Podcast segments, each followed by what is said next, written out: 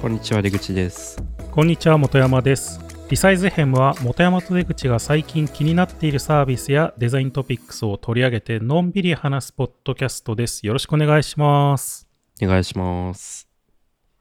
ちょっとまあ仕事の話を触れておこうかなと思うんですが。うん。最近ホームページを作ったんですけどクランっていう、えークリエイティブデザインコミュニティっていうのを僕らが始めたっていううん話を触れとこうかなと思って。はい。始めましたっていう話だけなんですけど。まあなんか何かというともともと去年の年末ぐらいにうん。僕が前の会社辞めてまあ一旦ちょっと無職というかフリーターにやろうやってこうかなみたいな時に池田さん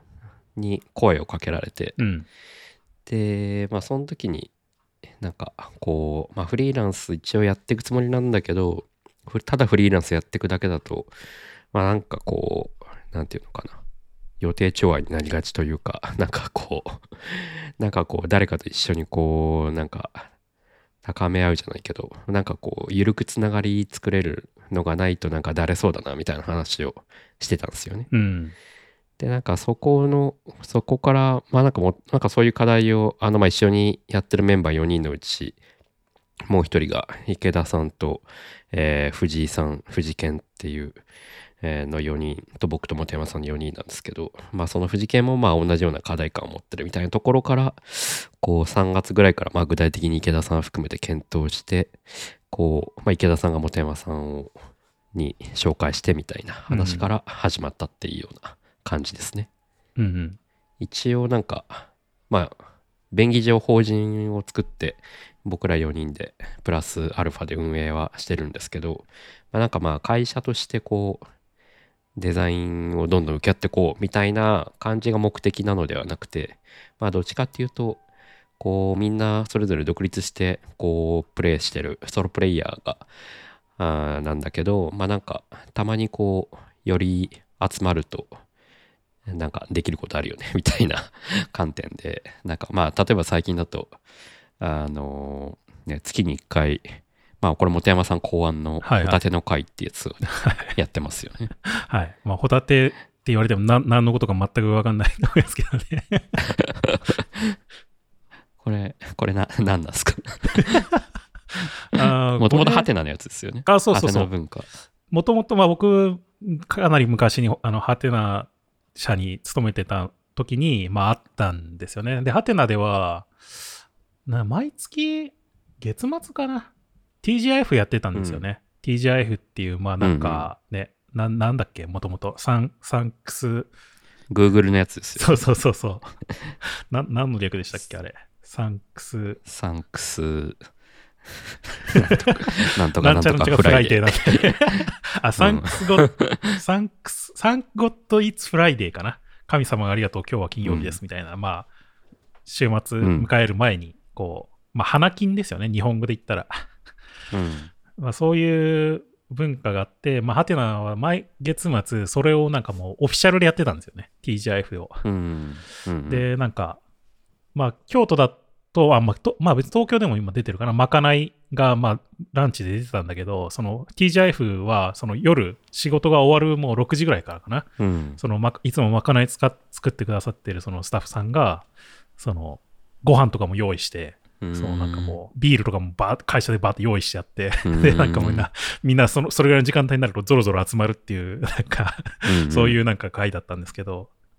まあ割とまあだ緩い、緩い会で、ちゃ緩い会なんだけど、まあでもそれやるだけだとつまんないからなのかわかんないけど、まあ僕が入った頃にはもうすでにあったから、まあどういういきさつで始まったのかっていうのはちょっと僕にもわかんないんだけど、うん。そのなんか TGIF で、まあ、ホタテの原点的なうん。ものがあって、うんうん。その、なんだろう、そこでやってたのは、そのなんだろう、そのいつも自分たちがやってる仕事とか、まあ仕事に関係してなんかいろいろあるじゃないですか。なんかこういう仕事をやってるんだけど、なんかその仕事じゃない関係ないところのアウトプットが出たりすることもあるじゃないですか。なんか、うんその、ちょっと、まあ仕事で考えたことだとか、なんかそれのためになんか作っ、ちょっと作ってみたものとか、うんなんかそういうものってあると思うんだけど、まあそういうのを、まあハテナの場合は、当時からハテナグループっていうグループウェアがあって、で、それを社内ですごいめちゃくちゃ使ってたんで、うん。もうなんか、まああのね、それが後にこう、セコンさんによってクックパッドにもたらされてグルーパッドっていうのが生まれてうん、で、それがさらにまたこうね、外に出てキベラっていうものになってっていうような、まあその原点になるものですよ、なんか。なるほどね。あ、そうだったんねだ。そういう文、そうそう、そういう文化があったから、結構みんなその仕事に関して、その社内のグループウェア、ハテナグループ、うんまあその時ハテナウィキとか、まあいろいろあったんだけど、うん。まあそういうものに書き込むっていう、なんか文文化というかもうそういうカルチャーみたいなのがもうあったんだよね、なんか。へ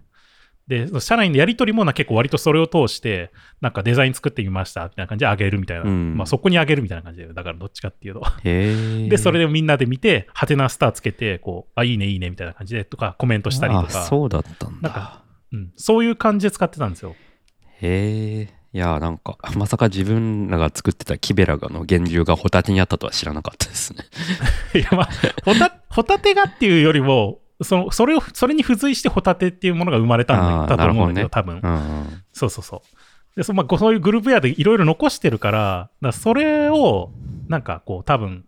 その TGIF で、こう、なんていうの？みんながやってることを知るっていう目的もあるだろうし、なんかこうね、お互いこう、何やってんのかなって知るとか、まあこう、それをこうさ、評価するみたいな、ほうん。褒め合うみたいな、うん。なんかそういうのが多分あったらいいよねっていうのも、僕はどそうどういうふうに始まったのかわかんないんだけど、なんかそういうような回で、そのホタテ賞っていうのがあって、ん。なんかホットな、ホットななんとかを称える会みたいな、なんかそれでホタテ、ホタテって多分なんか、ちょっとハテナはちょっと昔、特に昔、なんかその、やたらこうか、海産物の名前をこう、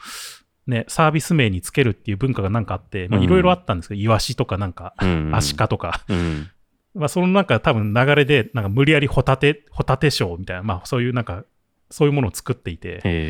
で、その TGIF で、なんかみんなが、だから、ハテナスターをつけるのかな、確か。うんハテナスターが一番ついてたやつがそのトップになるんですけど、うんそれをこう順番に紹介していくっていうい一番下の方から。うーん。それ毎週やってたの？そうそういう、いや、それね、毎月末だったはず。週毎週じゃないはず。さすがに。そううん TGIF のタイミングで、TGIF も、まあ本当は毎週やれたらいいのかもしれないけど、あれ、さすがにあれだから、多分毎月末にこうう、ん。TGIF やってて、そこでそのホタテショーっていううんやってて、で、まあ当時僕がその勤めた時は、あの、今もう、あの、おっさん FM で、ね、ポッドキャストやってる、うん。その、MC してる長山さんとか、まあクリスさんももちろんいて、うん。長山さんが大体司会をしてましたけど、その そうなんですね。そうそうそうそうそう TGIF の司会とかもそういうなんか司会業は大体長山さんがやってたんですけど、そうなんだ。そうそうそう。それで、こう、いろいろ振り返、毎回こう、振り返って、あ、この人こんなことやってんだとか、こへーう、そういうのわまあ、ビールとか飲みながらフランクに盛り上がるみたいな、なるほどね。なんかそういう会をやってて、で、今、今、なんかね、それをね、僕も、だおっさん FM もよく聞いてるから、うん。なんか、なんかの表紙になんか、クリスさんがそのホタテの話をちょっとしたんだよね。ちょっと、本当に多分ちょっとだけして、で、なんか久しぶりにそれを思い出して、あ、あそういえばあのホタテってめっちゃ良かったなと思って、ちょうどタイミングがあって、なんか、うんちょっとほ、なんか会社を作って箱はあるんだけど、なんか何もやることないみたいになっちゃうとあれだから、うん。ちょっととりあえずなんかホタテっていうのをやりませんみたいな、うんなるほどね。提案したって感じなんです、それで。またしてもクリスさんの影響を受けてたわけですね。そうですね。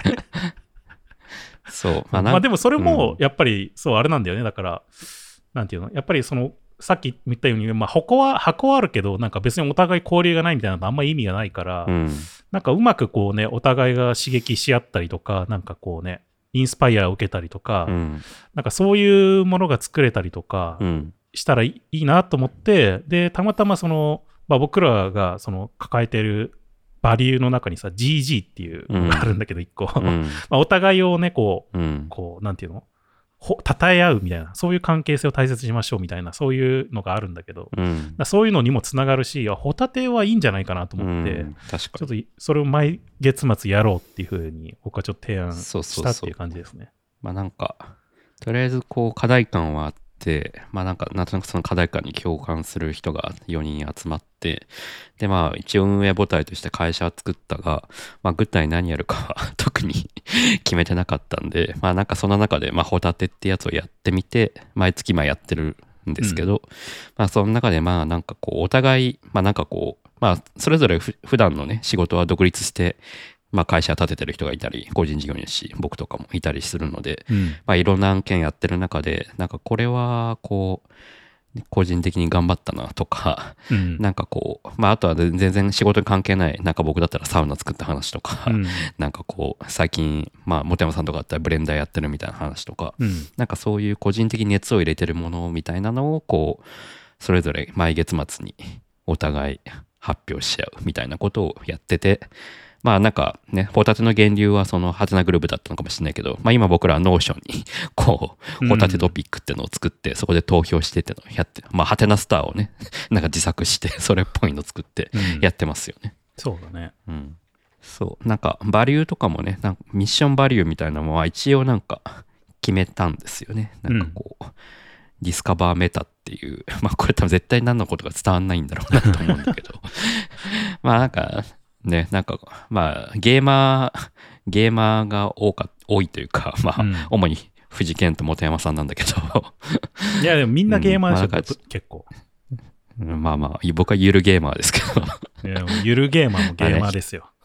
比較的ゲーマーが、ゲームが好きなメンバーが多かったんで、まあそういうゲームなぞらえでね、こうミッションバリューとかもこう、うん なんとなくこう、まあ2、3時間、こう、合宿、プチ合宿みたいな感じで議論して決めて、なんかそれっぽい感じに なりましたよね。うんいや、なんか、これ、まあ、その、もともとクランっていう言葉も結構ゲーミング用語っていうかさ、ゲーマーの用語から来てるところあるんだけど、うん。なんかやっぱり、その、会社を立てるにあとかにた、まあ、法人立てるとかにあたって、やっぱりこう、ガチガチにしたものを作りたいわけじゃなかったわけじゃないですか、やっぱり。うん。その、なんか自分たちが楽しく仕事するために作りたかったわけだから、そうそうそう。なんかそれをうまく表現できるようにっていうので、結構まあゲームとかみたいな感じでこう楽しめる、なんか楽しんでやるみたいな要素を入れたかったっていうのもあったかなって思うんですよね。うんそうそうそう。いや、なんか結構、4人集まって2、3時間議論しただけの割には結構なんかすごいしっくりきたものが できて、うん個人的には良かったなと思ってますね。まあそうそう。だから、なんかまあ一応会社作ってはいるんだけど、別に僕ら4人とも会社運営がやりたいわけじゃないし、まあなんか特段マネジメントがこう、好きなメンバーでもないから、なんかそういうあくまで独立性とか自立性みたいのをこう維持しつつ、なんかこう、一人はできないけど、まあ人が集まるとこうできることっていうのをうん。こう模索していこうみたいな感じですよね。そうそうそうそうまあ、その一つがホタテだし、あとはなんか、バックオフィス業務も、まあ、ちょっとあの手伝ってくれてる方がうん。数名いて、まあ、経理とか法務とか、そういうところも、なんかまあ、集まることによってそういう人たちに相談しやすくなるとか、ううん、んもうできるよね、みたいなところで、こう、今、仕組みを作ってるっていう感じですよね。うんなんか僕は最近 Notion を駆使して、あの、経理申請フローを整えてましたね。経費申請フローや契約管理ダッシュボードを Notion で作ったりとかしてました。い僕もちょっと使いこなせるか不安でしかないけどね。や、このメンバーならいけるでしょ。うん、まあでもなんか、まあ今はまあこの4人とかなってるけど、なんかね、本当はもうちょっとね、あ、そうそう。幅広いなんか専門性みたいなのがあると結構こうまあちょっとなんかこれもバリューに入ってるけど Extend Abilities みたいにこうなんだろう。自分の専門界のこともこうや,、うん。やっていけるようなそのはうん。裾の幅というか,、うん。そういうのがあった方がもっと仕事は楽しいよねっていうところもあるからね。なんかそうそうそう。そういう意味ではなんかもっともっといろんな人とコラボレーションとかなんかそういうのやっていけるといいなと思うけど。そう。まあ、今んとこ全員元クックパッドなんで、すげえ、なんていうか、クックパッド色が強いんですけど、まあなんかこれは 最初の最初だ、最初だけっていううんような感じで、まあ、なるべくこう、メンバーを広げていきたい。まあ、誰、なんかこう、まあ、最初は知り合いベースでみたいな感じになるとは思うんですけど、まあ、徐々に広げていきたいねみたいな話はしてて、まあ、そういう意味も込めて、まあ、コミュニティっていう風にうん目を打ってるっていうような感じですよね。そうそうまあ、だから、個人ではこう、なかなかやれない仕事だとか、まあ、やってみたいけど、まあ、複数人いることによって、頼む側も頼みやすいみたいなところもあると思うんで、まあ、そういうところで、こう、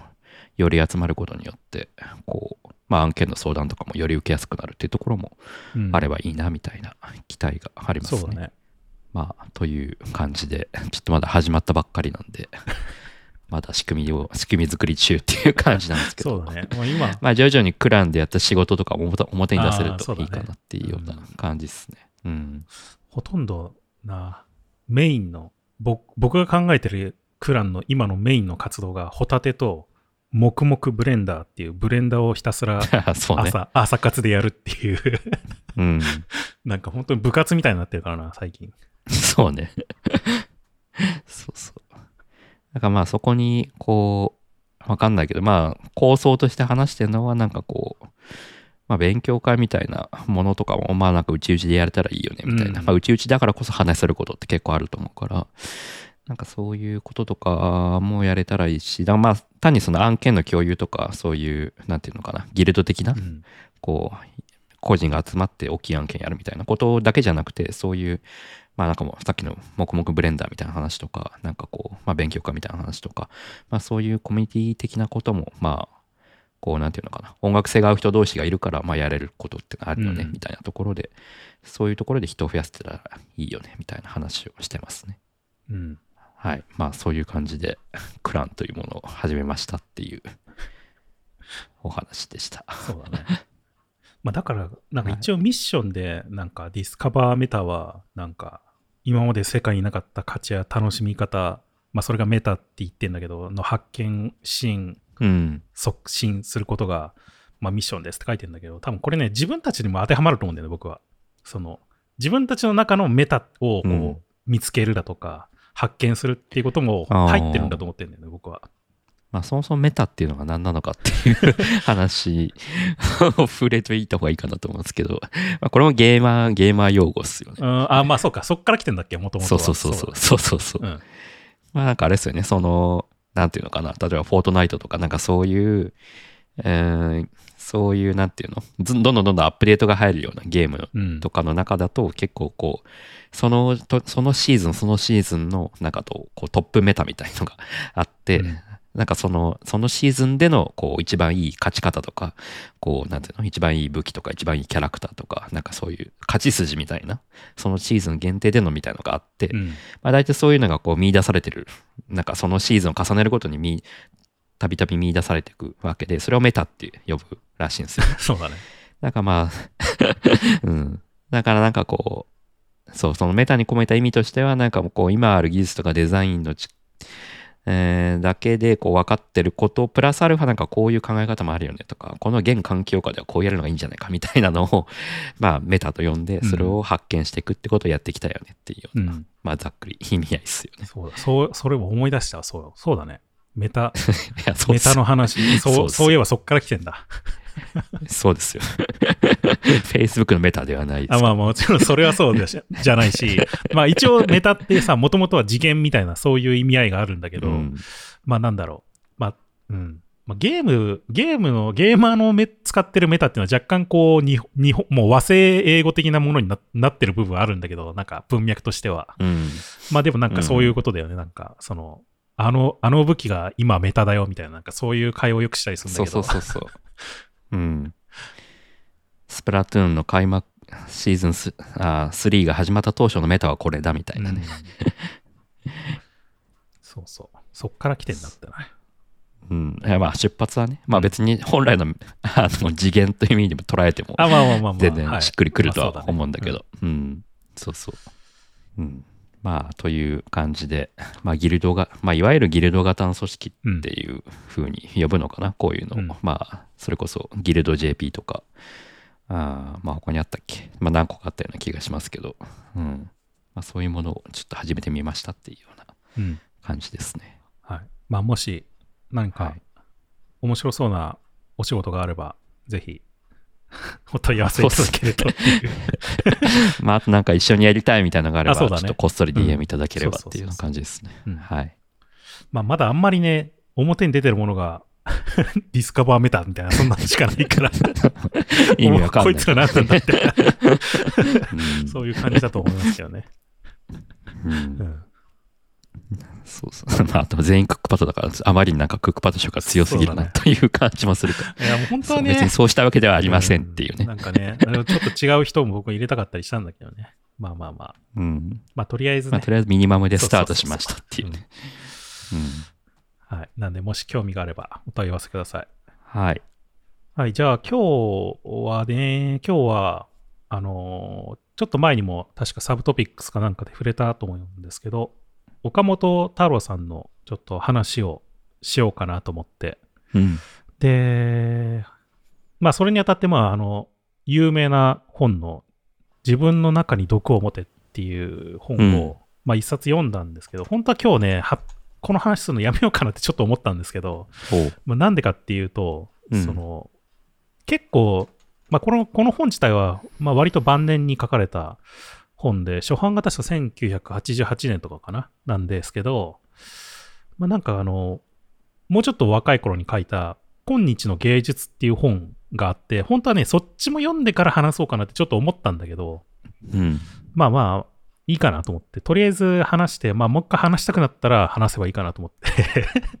ちょっと、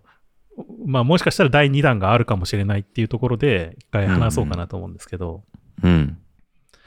まあそもそもじゃあ、そのなんだろう、岡本太郎さん、まあ芸術家ですよね、の、まあ生い立ちというか、その辺から結構ね、すごい人なんですよ。なんか出口くん知ってるかわかんないんですけど、あんま知らないです。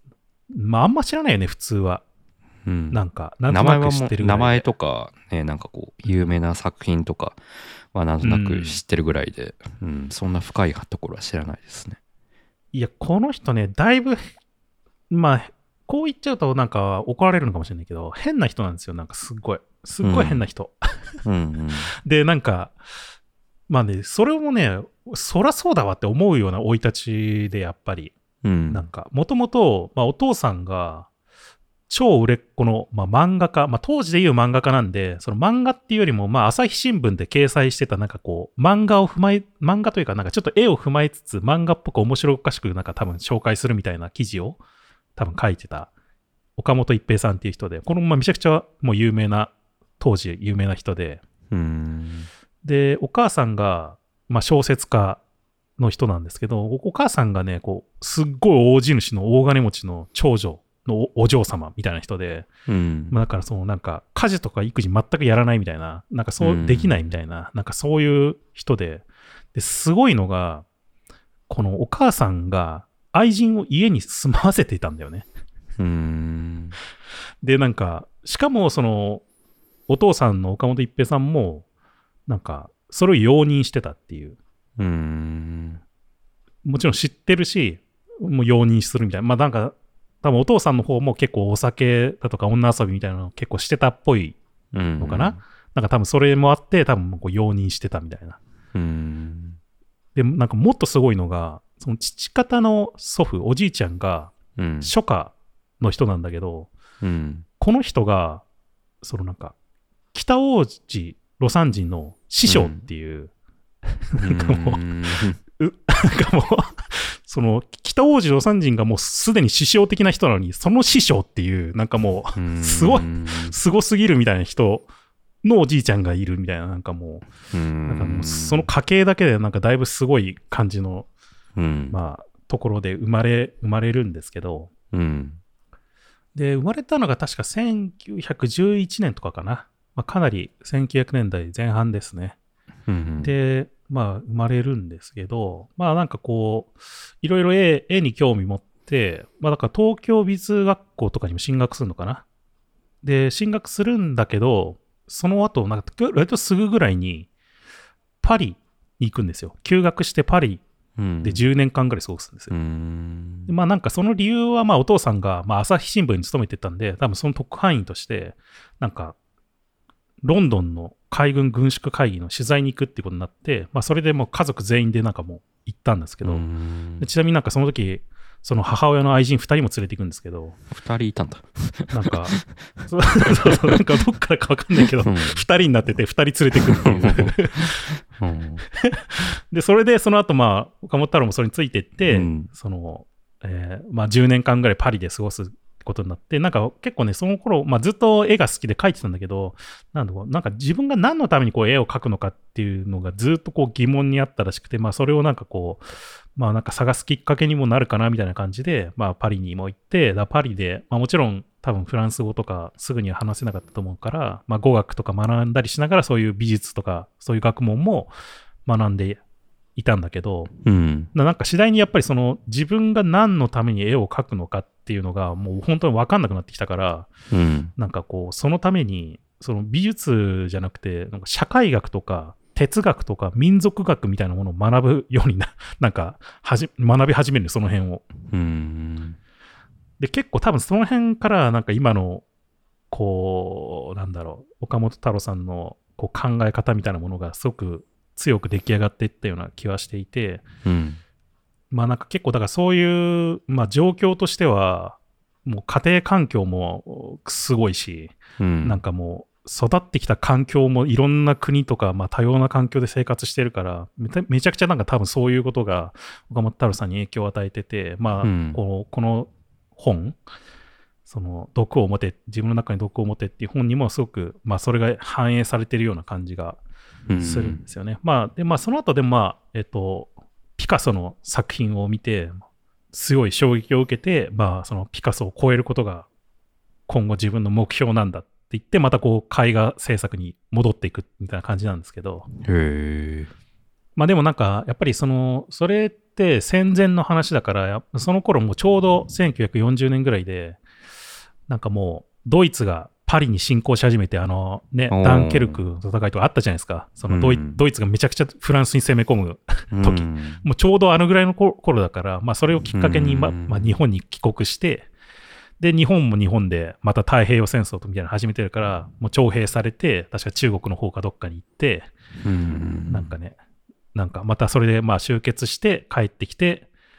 で、また、まあ自宅とかな燃えてなくなってるから、なんか頑張って立て直して、まあ、こう、また絵画制作っていうか、まあ、その芸術の方に入っていくっていうような感じで、こう、岡本太郎の、こう、ようやく、まあ、多分その頃でもう1945、6年、6年、7年とかだから、もう30過ぎてんだよね。まあ、そそもそも戦争に行った時点で30過ぎてたから、確か。うん。で、そこから、こう、ようやく、こう、なんだろう。ちゃんとしたというか、いわゆる芸術家人生みたいなものが始まっていくみたいな感じがあるんじゃないかなと思うんですけど。アーティストとしてのなんか人生が。で、なんかね、これ、まあ読んでて思ったのは、そのさっきやっぱり哲学を学んだとかっていう話にもあったんだけど、うん。なんかね、読んでて思ったのはめちゃくちゃニーチェのニヒリズムの影響を受けてるような感じがする。うん。なるほ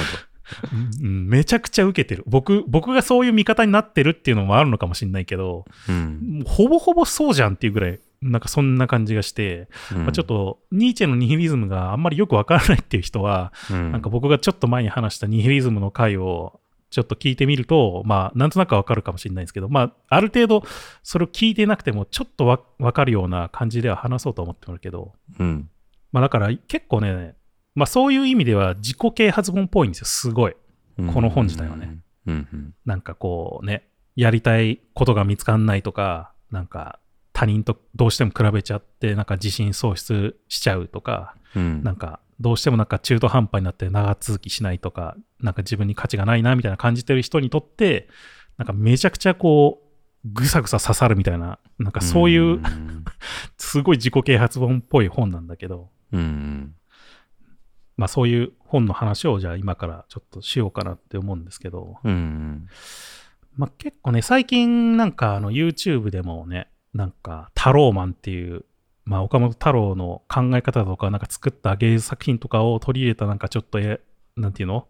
?SF チックというか SF じゃないのかな？なんだっけ？うん。なんかね、特撮風な、なんかうん。ドラマ、ショートドラマみたいなのあったけど、うん。まあなんか結構すごい、まあこの人自身がやっぱ激しいし、考え方もすごく激しいんですよね。なんかこう、まずなんか自分、最大の敵はやっぱ己自身だみたいなことを、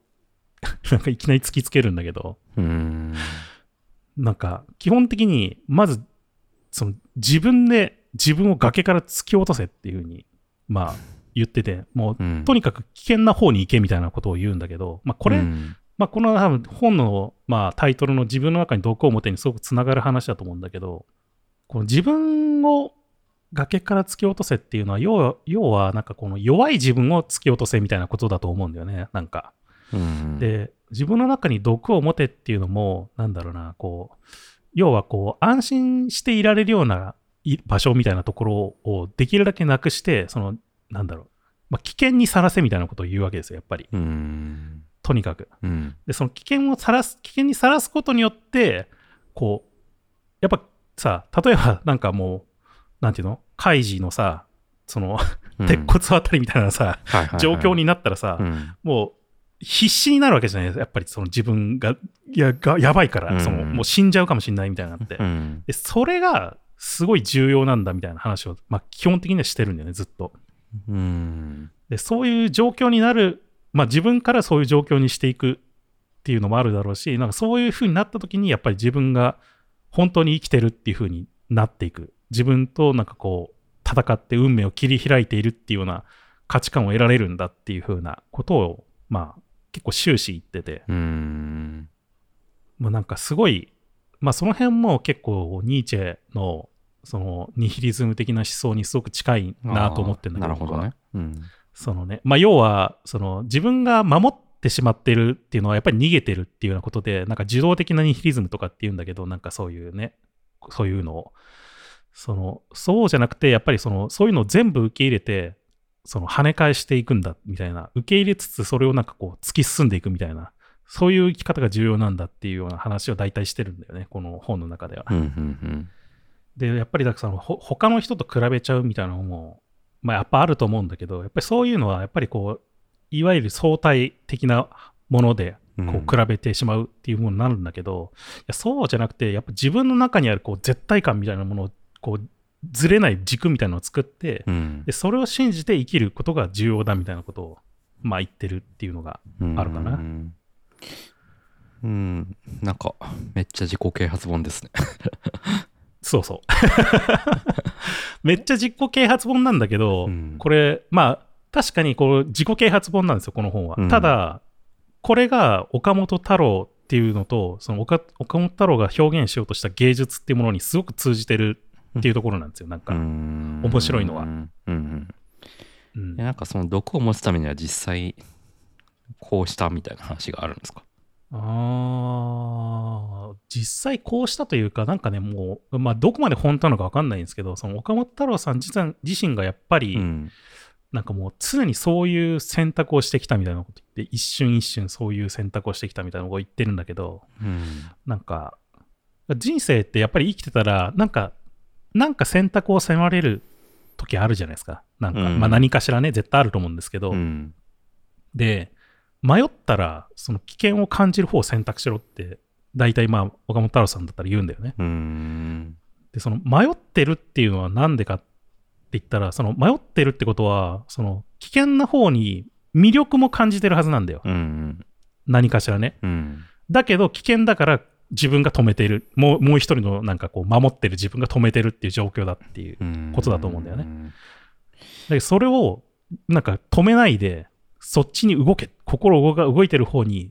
なんか進めっていうふうに言ってて。うん。でも岡と岡本太郎さんはもうそういう生き方をずっとしてきたみたいなうん。感じなんだよね。なるほどね。いやなんか、うん。まあ、時代的に不安定なだった時代だと思うけど結構生い立ちだけ見るうんと結構恵まれてるじゃないですか、裕福な 方だと思うんですけどそのうん。だって青山とかに住んでたわけですよね。そうだね。うん、なんかその中でもこう毒を持つようななんかがあったんですかねなんかこうあー毒を持つようななんかあったのかな？それはなんかやっぱ戦争とかに行ったからそうなったってことなんですかね。うん。まあでもそういうのもあるだろうね、やっぱり。うんそういうのもあるだろうし、なんかこうね、その哲学的なこととか、民族学的なこととか、なんかそういうのを学んでたっていうようなこともあるだろうし、うんまああとなんか、まあ裕福だったとしても、例えばその芸術家として、どういう風な立ちまち立ち回りにすればいいのかが、もう多分一時期自信がなかった時もあったわけですよ、多分。そのうん岡本太郎さんなりに。うんまあそれでこう模索するようにパリでいろいろやったりとかっていうしてた時期もあったわけだから、うん。でそういう中で、こうどうやったらそれをなんか、なんていうの？突き抜けられるかというか、なんかこう、そのね、進んでいられるかっていう考えた末に、もうなんかそういう風にしなきゃいけないっていうのを多分このピカソの絵を見た時に感じたんじゃないかなってういう思う。んなるほどね。なんか実際にだって、その岡本太郎さんの絵って、まあ見てもらえると多分わかると思うんですけど、なんかすごい原色のケバケバケバケバしいというか、うんなんかこうね、ちょっと嫌な感じのするさ、作品とかもあるわけじゃないですか。なんか、うんうわーなんか毒々しいな、みたいな。なんかこ、まがまがしい印象そうそうそうそう。かな。ううん。で、それって、やっぱあえてそうしてる部分っていうのもやっぱりあって、うんなんだろう、こう、当時、特に多分、岡本太郎さんが若い頃生きた時代って、なんかもっとやっぱり日本人特になんかこう、つつましくとか、なんかわびさびみたいな、うん。そういうものを重視する中で、そういう、なんていうの？いわゆるなんかこうケバ、ケバケバしくて、なんか原色を使ったようなものって、なんかすごい嫌われ、嫌われたっていうふうにと、と、最初の方は書いてあるんだよね、やっぱり。そのへえ。なんか全然受け入れてもらえなかったってそういうのが。うん。でも、それが大事なんだ、みたいなことをやっぱり書い書いてて、一方で。うん。そのなんだろう。やっぱりそこってやっぱりそう、その他の人の目を気にするような相対感じゃなくて、自分の中にあるものをなんかこう信じて、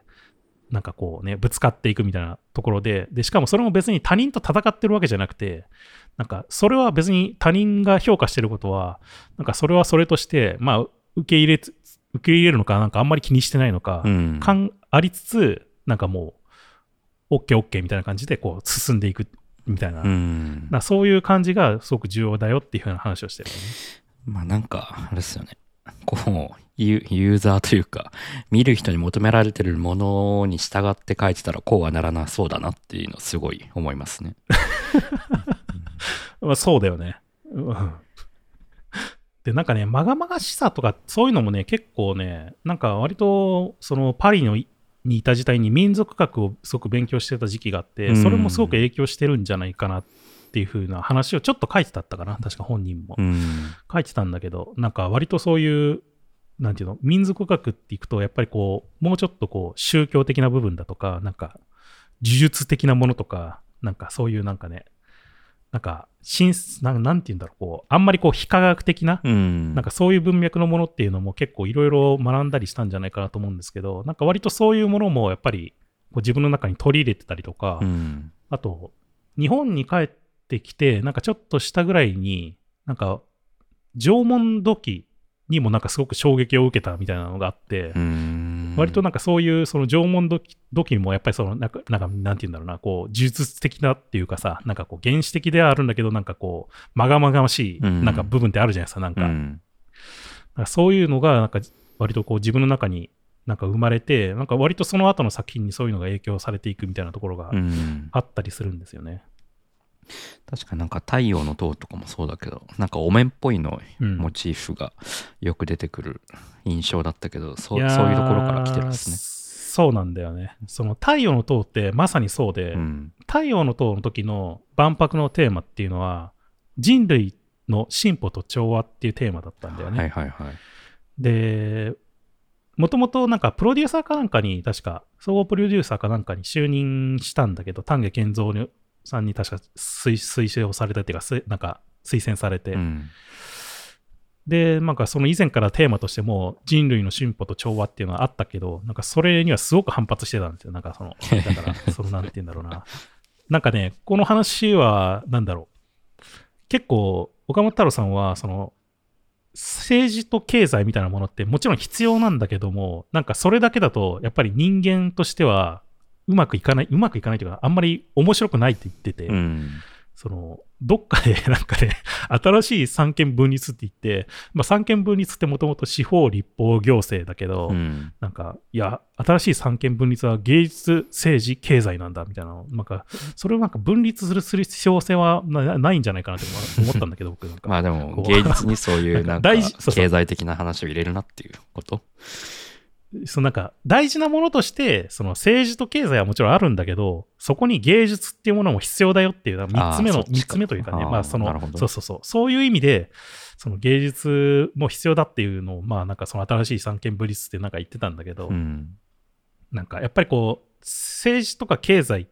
みたいな、こう、まあ、どっちかっていうとシステムじゃないですか。人間が作ったシステムみたいなもの。うん。でそういうのをなんかうまく乗りこなすことばかり、なんかうまくなってる人間が多いんじゃないかって言ってて、まあそうするとなんか無個性で、なんか魅力とか中身がない人間になってんじゃないのっていうのがあって、うんだそういう意味では芸術っていうものがもう一個必要なんじゃないかっていう話を途中でしてんだよね。うんまあ、芸術は人間そのものだみたいなことを。うんうんうんで、なんか割とだからそういう意味で、ちょっとなんかこう、なんていうの？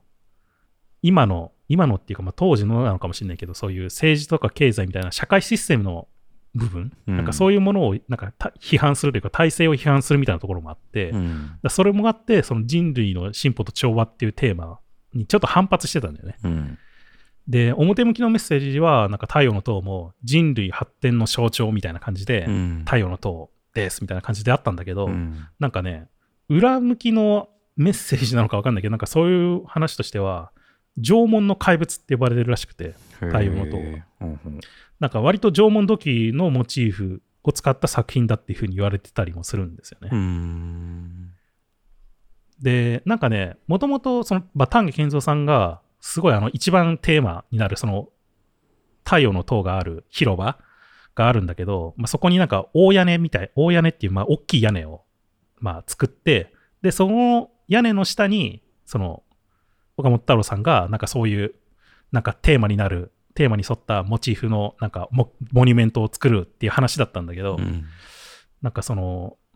丹下健三さんが設計した大屋根が、やっぱいかにもなんか人類の進歩とか科学の結晶みたいな風に見えたから、すごい気に入らなくて、岡本太郎さんは、うん。それが。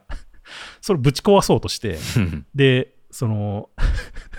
先にまあ、こう、一応設計まではしてあった模型を見て、その大屋根のね、うんあ、これはまあ70メートルぐらいだな、みたいなこと言って、その70メートル以上にぶち抜くようなモニュメントを設計して、うんで、その、もともと設計にはなかったんだけど、大屋に、あ大その大屋根って言われてた部分に、もう穴を開かせるっていう、なんかそういうものを設計したっていう、まあその反逆的な。ものなんだよね。ああ、そうそうそう。あすああの塔の周りには屋根があったの？本来は。あ、そうそう。もともと万博の時には屋根があって、うーん、で、そうそう。それをぶち抜くようにその太陽の塔があるわけですよ。ボーンって。まあちょうどあの、てっぺんの顔がニュキュって出てるような、そんな感じだったかな。あそういうことだったんだ。へうん。えなるほどねで、それもだから、もうあの、あの屋根がもう、その、なんていうの？いわゆる人類の進歩みたいなものをなんかこう、象徴してるから気に入らんっつってこう、ぶち抜くみたいな、なるほどね。わざとぶち抜くように設計するみたいあな、ー。そういう感じの、そういう、だから、ある意味、その人類の進歩と調和っていうテーマに反逆するような、うまあうモニュメントっていうか、あの、アートだったんだよね、その。なるほどね。まあだから結構ね、そういう意味では、なんだろう、そういうさっきも言ったけど、政治経済みたいなもの、まあもちろん必要なものではあるんだけど、なんか、それだけだと、やっぱり人間らしく生きるっていうのは難しいんじゃないのっていう話もしてて、うん。なんか、本当に一番最初の文章で本に書いてある、うん。こう人類は積み重ねだと、あ、人類じゃない、人生だ。人生は積み重ねだと思ってるようだが、逆に積み減らすべきだって言ってて、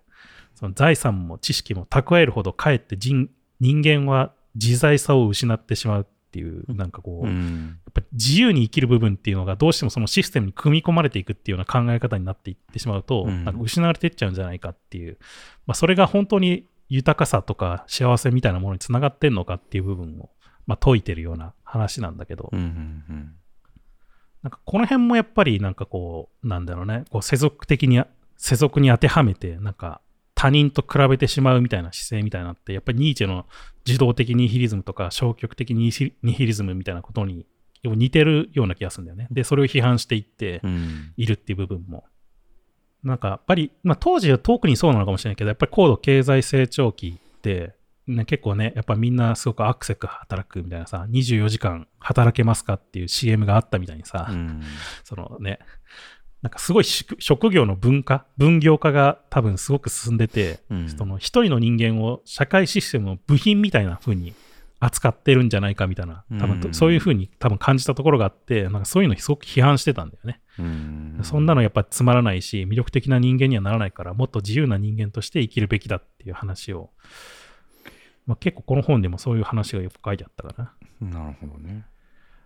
まあ、だからなんかでも、じゃあ、そういうのをどうやったらできるんだっていう話もやっぱりあるわけじゃないですか。そんな、うん私はそんな岡本太郎みたいな人間ではありませんみたいな。うん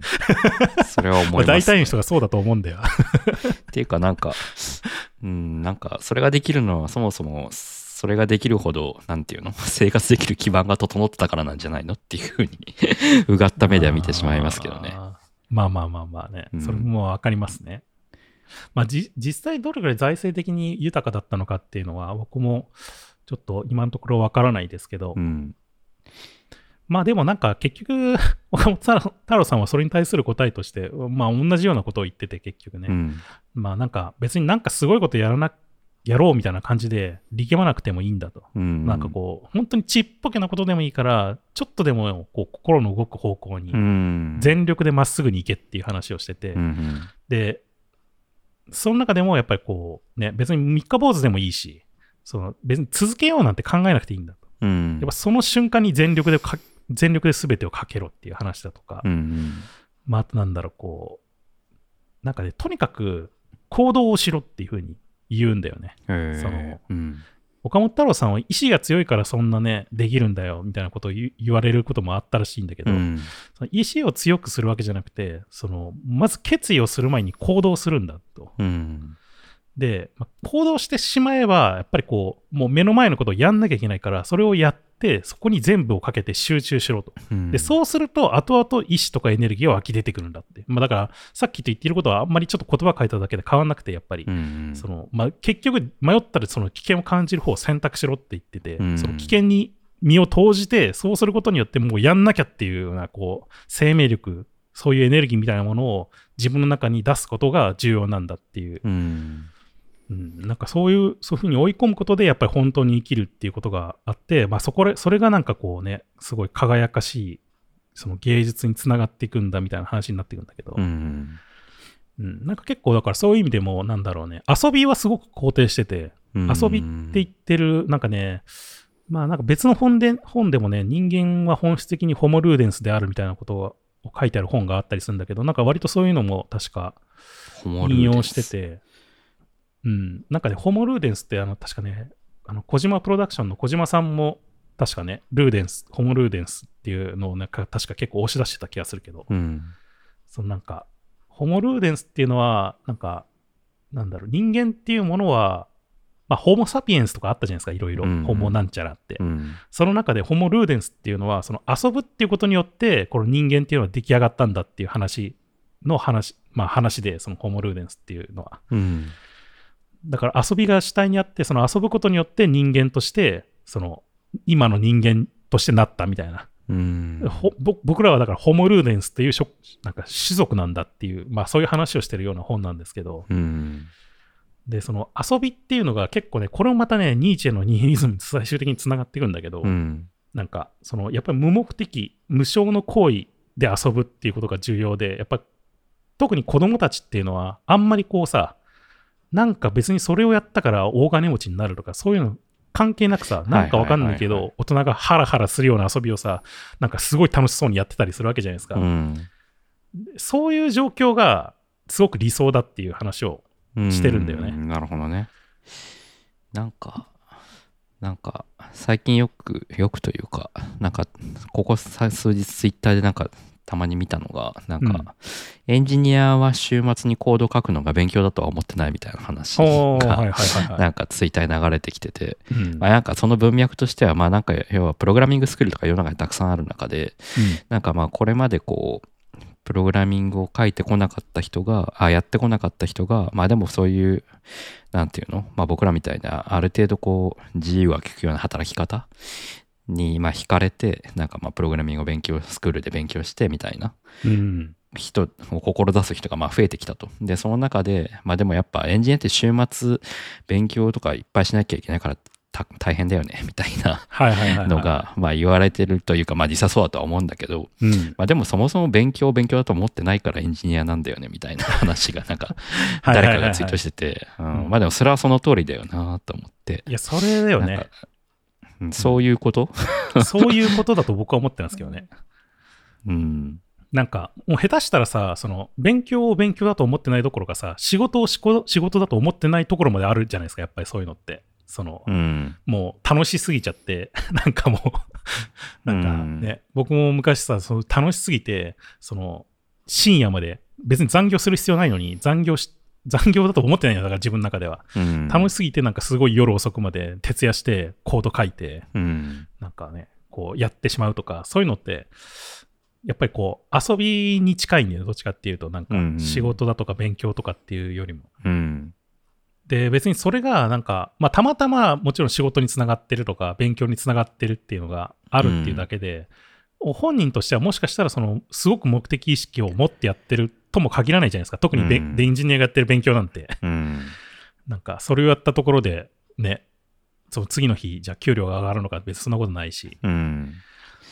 で割とそういう考え方というかものに近いような気はするんですよねなんか、うん、結構なんかそれってでもまあいやすごく僕もそういう時はあるからわかるけど、うん、一方で結構再現性がない話だからなんかこう、うん、なんていうの？そうなんですって言われて、はい、そうですか。じゃあ勉強だとは思いませんみたいなことはできないわけじゃないですか。なんかこう。だから結局なんかその岡本太郎さんがさっき言ってた、なんか自分が本能的にこう興味を持つものにこう全力注げみたいな話って、うん、それはそうだなって思うし、なんていうの、本能的にこう選択した結果、勉強を勉強だと思えない状況が生まれているのであって 勉強を勉強だと思いたくないと思ってるのは、もうなんかそうなれないというか なんかそういうのってこう残酷だけどあるよなっていうのは思いますね。うん、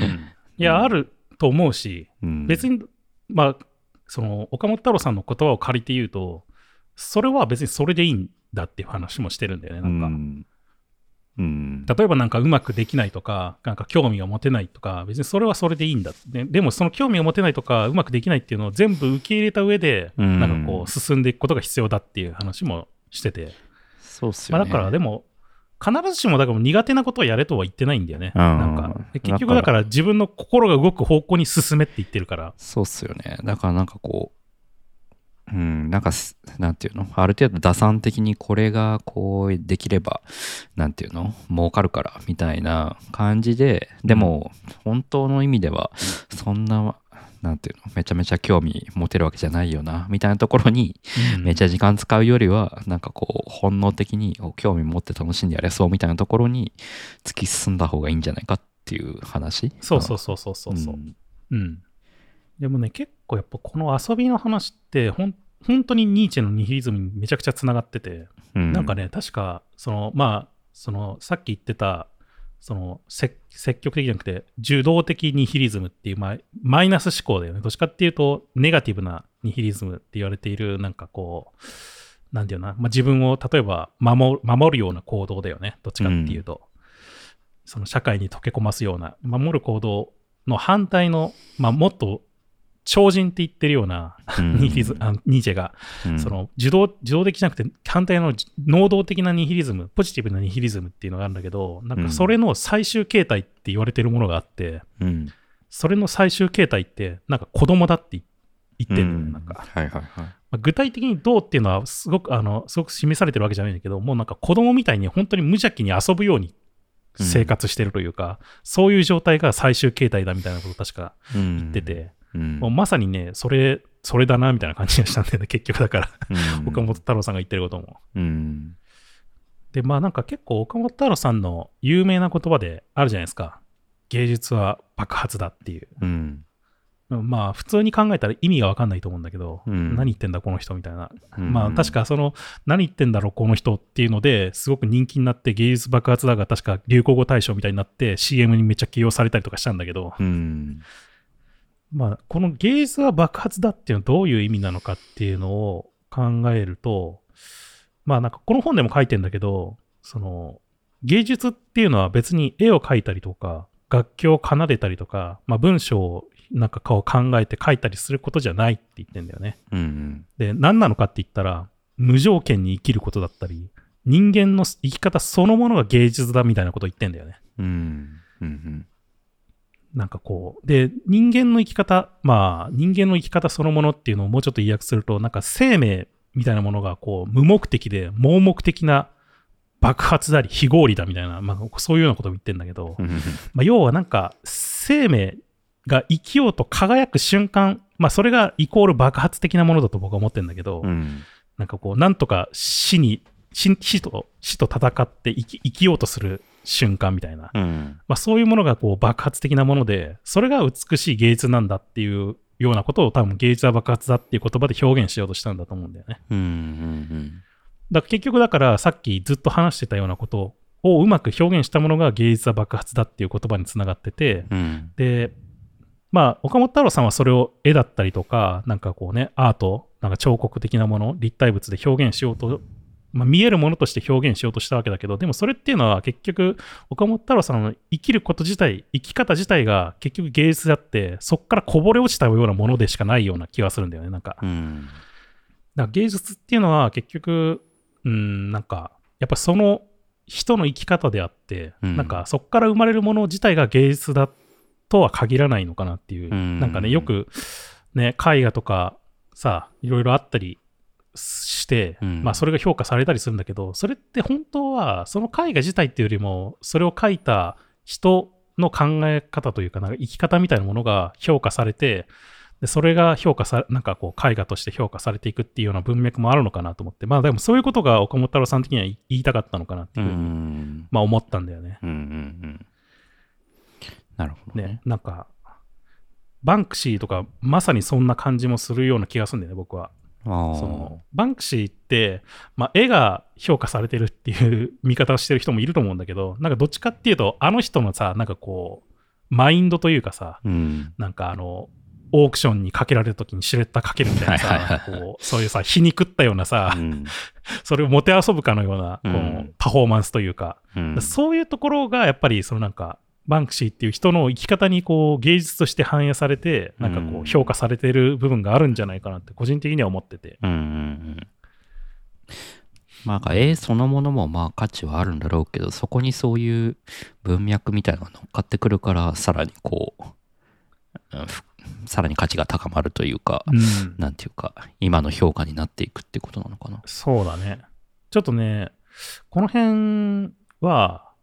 ちょっと一回なんか僕も、まあなんとなく勉強したりはしたんだけど、そのなんだろう、絵画の歴史みたいなところも、ちょっといつか話したいなと思ってるんだけど、結構ね、これもね、面白いんだよね。多分そういうの知ってからさ、また美術館とか行くと絶対面白いし。うんなんか NFT で言うと、うん。結構 NFT が売れるかどうかはナラティブだっていうふうに言われるんですけど、うんうん。要は NFT の A 単体だと別にまあ単なる JPEG、J、なんなんていうの？そんな別に絵として見た時にはめちゃめちゃこうなんていうのかな？すごい技術的に優れてるとかうんなんかそういうのって少ないと思うんですよ。その CryptoPunks とかその有名なやつがありますけど、まあ、あれも別に絵絵として見ればまあ単なるピクセルアートとしてもうん言えちゃうわけで、うん、なんだけどそこになんかこう、まあ、NFT の中で初めてのみたいな文脈とか なんかこうこういう課題感を持ってて作られた NFT でみたいのが乗っかってくるから価値が出るっていうところってうん。あ結構あるなと思ってて、ねなんかそれに近い近いかもしれないですね、うん。今の話、うん、そうそう。まあ、だから、この本自体はやっぱりこう、まあ、自己啓発本的な側面、見方ももちろんあるんだけど、やっぱりなんか、うんこうね、岡本太郎さん自身の生き方みたいなものとか芸術みたいなものをなんか表現した結果、そ,、まあ、それを解釈して書いた結果がこういうことだっていうようなことを書いてるようにもやっぱり見えるんだよね。うんなるほどねうん。なんかあれですね桜井さんのポッあのほぼ日のポッドキャストのうん。前々回だっけ、はい。の時も話したけど自分の内圧を高めるっていう話にも通じてくるんだろうなっていうのはまあいやなんか毒を持つって話って結構内圧を高めてる状態なのかなとも言えるなって思いましたけど。まあそうかもしれないね。やっぱりその内圧を高めるっていうのも、やっぱ自分の中でこうね、こう、ぐっとこう考えて、うん自分の中の軸みたいなものを作っ作るっていうようなことじゃないですか、やっぱり。うんらそれに近いよね。その周りの評価を気にしないで、その、なんか、突き進めるものを作るみたいなことだから。うんただなんかそのさっきも言ったちょっと触れたけどなんかその状態毒を持ってでもものづくりに集中できるとかなんかそういうところに行き着くまでがどうなったらいいのかなっていうのがやっぱ難しいとこだよなって思うんですよね。うんある程度こううんすでに実績がすごいあったりとかこうすでにもうある程度食えてる状態とかであれば、なんかある程度こう買ってくれる、まあ、消費者のことは一旦無視してもなんか自分を貫いてっていうなんかこう、うん。なんていうの？その時間が作れるわけじゃないですか。うん。でそその上でそういうこと言うのは分かるんだけどなんかそのそその状態になるまでの過程は ある程度こう自分の生み出すものでなんか食っていかなきゃいけないわけじゃないですか。そうだねで。そうすると ある程度その経済性みたいなところも意識しなきゃいけなくなってくるうん。ところがあると思うんですよ。うん。だからその経済性的なところを意識するところと自分のやりたいところをうまくバランスするかどうかってところが結構難しいところなのかなって難し思そううんだね。たまたま、うんだ岡本太郎さんは、たまたま評価されたりとか、うまくいった部分がうんもしかしたらあるのかもしれないけど、まあ、うまくいかない場合もあるかもしれないもんね。まあ多分、岡本太郎さん的には多分それもいい、それで死ぬんだったら別にいいみたいな、多分そんな感じのこと言うんだろうと思うけど。いや、なんかその、うまくいかない、いく、その、なんていうのかな。自分の中に毒を持った状態でもう一旦消費者のことを無視して自分のやりたいことをやるんだっていう状態になるまでの過程の中で、過程にたどり着くためには、多分、なんていうの？まあ、岡本太郎さんの場合、そのやってたことが、あ世間から注目されてっていうところもあるだろうしもともとなんかこう自分のバックグラウンドとしてある程度こう生活がもしかしたら保障されている状態でできていたっていうのもあるのかもしれないし、はい。あるいは僕らエンジニアとかの場合ってある程度自分らが楽しいと思ってやってたことが時代がまあある程度ついてきてなんかそれで結構ある程度食えるような職になってきてるじゃないですかそのエンジニアデザイナーって。うんでもしかしたらそれが全然食えない場合もあったら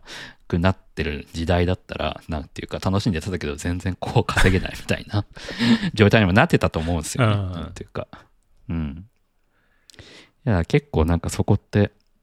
うん、なかなか再現性がないところだなって思うなっていう。まあそうだね。うんまあちょっとね、岡本太郎さんの場合はね、そう僕の興味としてはそこをやりたいことはあるわけじゃないですかなんかまあ誰しも。うん。でなんかそのやりたいことだけだとイコール食えるかどうかっていうのは分かんないから、うんそこの過程に至るまでのなんかこう再現性を上げるような仕組みが作れるといいなと思っててなんかそれがまあクランだったりもするんだけどなんかうん一人フリーランスだとある程度やりたくないこともやんなきゃいけないなって思うことがあって、うんある程度食べていくためにはねはい。すげえ稼げんだけどあんまやりたくない仕事もちょっとやんなきゃいけないなみたいな のがあるんだけど、うんそこがなんかこう、うんうまくこう人が寄り合って、まあ、会社みたいな仕組みを使うことで、うんなんかその時間を短縮できるとかショートカットできるみたいなことがあるといいよなとかね思うんですけどね。まあそうだよね。まあ、なんか、うんいわゆるその自分をどう売り込むかみたいなマーケティング的な視点もやっぱり必要だよね。なんか。うんその自分がやりたいいことも必要だけど、そのどうじゃあそれを認めてもらうとか、知ってもらうとか、なんか仕事につなげるっていうマーケティング的な視点も多分必要なんだろうと思うけど、あんまりま、そう言ってんのかな？その辺の話、もし岡本太郎さんがしてたらちょっと読みたいよね。逆に。いやなんか結構岡本太郎さんで晩年とかって結構バラエティ番組出たりとかそうそうそうそう、出てるから。なんかそういう結構なんていうのかな？そういうそ芸いわゆるザ芸術家じゃない側面も結構あるよっていう気がしてて、そうそうそうそう。だからね。だからもちろんだから、その体制批判してるみたいな話もあったんだけど、うん。その言ってもやっぱり政治ととか経済っていうものはやっぱり必要なものだとも言ってるから、だからそれはやっぱりなんか、なんかで出口君が言ったみたいに、まあ、バランスみたいなものなのか、なんかそういう、どうやってうまくじゃあそれを取り持っていくのかっていうのを考えなきゃいけないとはだから思うよね。やっぱなんかその当時のテレビ昭和のそのテレビ番組ってすげえ経済性の中心だったんじゃないかなと思って、うん。そこに結構出てたわけじゃないですか、うん。でも一方で本とかではそういうふうに書いてるってことはなんかそのバランスを取るっていうのは多分なんかあったんじゃないかなっていう気がしてて、うん。うん。そうだね。まあね、その、アーティストとかその芸術家みたいな人だったら、ある程度それで、まあもしかしたら認められたら、まあ食っていけるとかっていうのはあるかもしれないけど、うん。まあやっぱりそうじゃないね、その、いわゆるその社会の部品の一部にならないといけないうん。人間もいるわけじゃないですか。なんかうん。まあ、その、それだけが全てじゃないけど、うん。だそうなった時にやっぱりね、その自分のやりたいことだけっていうのはもうなかなかいかないだろうし、うん。まあ、それをうまくどうこうね、取り持っていくのかっていうか、なんかそういうのもやっぱり、なんかどう考えたのかっていうのは気になるよね。うん。いやだからなんか結構芸術家の人のさ、な人のなんかっていうかこういう本とかってそういう芸術性の部分がこうすごくフィーチャーされる。まあそれは芸術家だからうん。なんだけど、うん。なんか案外こうどう売っていくかとかそういう経済的な部分も考えてるんじゃないかなっていう気はなんとなくしてて。ああ、それはあるね。うん。なんか確かあの、村上隆さんとか結構その辺考えてる的な話も結構出てた気がすんだよな、表に。うんうんもともとね、なんかすごい、すごいさ、なんかカラフルな、レインボーなさ、なんか花の笑顔のさ、絵で売れてるけど、もともとそんな作風じゃなかったんだよね、確かに村上隆さんって。うん。うん。だけど、それをなんかうまくその時代に合わせるような形で表現していくためにああいう風になってって、まあそれが結果的になんか世に認められていくっていうのがきっかけになったっていう話が確かあった気がするけど、うん。それ、村上隆さんの話とかは割と、もしかしたら結構あるかもね、そういうのが。うん。いや、そうなんか、デザイナーとか芸術家って、なんかそういう経済的な部分って、なんかちょっと、あんま表に出さないというか、なんていうのかな。うん うん、なんか出すことがちょっと、粋じゃないみたいな のってある気が。するんだけどまあ特にうん芸術家とかはね、うんあんまりしないよね、基本的に。でも結構周りのデザイナーとか見てると、結構案外そういうところの仕組み作りが上手い人って多いなって思うんですよね。なんか活躍してるデザイナーほど。うんはいはいはい。まあ結構そういうところがあるんだろうなっていう。だからそういう芸術的側面だけを、こう、なんていうの？真似、真似するだけではもうダメなんだろうなっていう気がなんとなくしましたけどね。うんそうだね。うん。確かにな。ちょっと村上隆さんの本、良さそうなのがあったら読んでみようかな。うん。おちょうどまさに芸術企業論っていうのがあるけど、へえ。村上隆さんの本で。まさに的な感じじゃね？これなんか、多分。分。企業ってもちもちろんあれね、起こす業って書くうんうん企業ね、スタートアップの業。うんうん。これとかは確かになんかそれっぽい感じがするけど、うん、面白そうだな。これも確かに読んでみて面白いかもしれないね。まあ一方でなんかそういう芸術性の部分は完全に、あ芸術性と経済性の部分は完全に分担するっていうやり方もあるんだろうなって気はしてて、なんかその、ゴッホとテオじゃないけど、はいはいはないんはい。かこう、うん、合唱みたいな人に完全に経済性の部分は任せるみたいなやり方うん、もあるんだろうなと思うし。そうだね。うん。だひょっとしたらそういう人が岡本太郎さんの場合もいたのかもしれないしね。なんか、マネージャー的な人が。あー一応確かあの、その内縁の妻だって言われてるうんうん。なんか人が、なんかマネージャー的な立場で動いてたりとか、まあだから晩年、亡くなってからも割とそういう活動をしてた時があった気がするな、話としては。うんなるほどうんね。なんかその人もだからね、結局、そのさっき言ってた、なんか家庭環境が複雑だったから、岡本太郎さんの、うん。その結婚しなかったんだよね、ずっと。うん。うん。結婚はしたらなんか自由じゃなくなるみたいなことで、結婚しなくて、うん。で、結婚しないとでもやっぱりその社会システム的にさ、不都合がいっぱいあるじゃないですか、やっぱり。うんその、なんかね、いろいろ遺産がどうとか、うん。まあ、そうですよね。この時代は特にそうかもしれないですね。そうそう。まあ、それに困って、なんか、結局なんか養子かなんかにしたんだったっけな。にして、こう無理やり家族にして、うんそれでなん、か、まあずっとだから結婚しない、まあ内縁の妻的な感じで、まあなんかそのマネージャーだった人と暮らしてたみたいなうん。感じだった気がするね。じゃあ、子供もいないのか。子供も、あれ、いなかった気がするけどな。なんか、うん。多分その、子供だって言われてるのは、多分その養子にしたその内縁の妻あ妻をの子人が、表紙として。そうそうそうそうなるほどね。そうそうそうそうそうそう。そうすることで無理やり家族にしたみたいな。うん。なんかその人が多分子供だって言われてるやつなんじゃないかな。うんその人との間に生まれた子供っていうのは確かいなかった気がする。うん。まあそういう本でしたね。うん結構、だから自己啓発本っぽいし、なんかニーチェの話だな、みたいな感じで僕はうん。ずっと終始。本山さんすげえ好きそうだって思いましたまあまあまあまあ、まあ好き、好きだけど、もうニーチェで読んだな、みたいな感じでしたけどね。なるほどね。これ、ずっとなんかニーチェなぞってるな、みたいな。あでもなんかそんな結構、なんか物を作る人はなんかやっぱそういうなんていうの？毒を持てみたいなところってうん。あるんじゃないかなっていう気はしますけどねなんかうん。抽象化していくとうんそうだね。だ岡本太郎さんも、なんかし、最後の方になんか書いてあったけども、そうやっぱ、もっとその哲学とか、そういうものを勉強しろみたいな、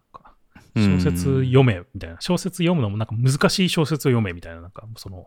考え、自分のその人生というか、そういう運命みたいなのを考える本を読めみたいなことをなんかいっぱい書いてたったけどね。うん。まあなんかでも、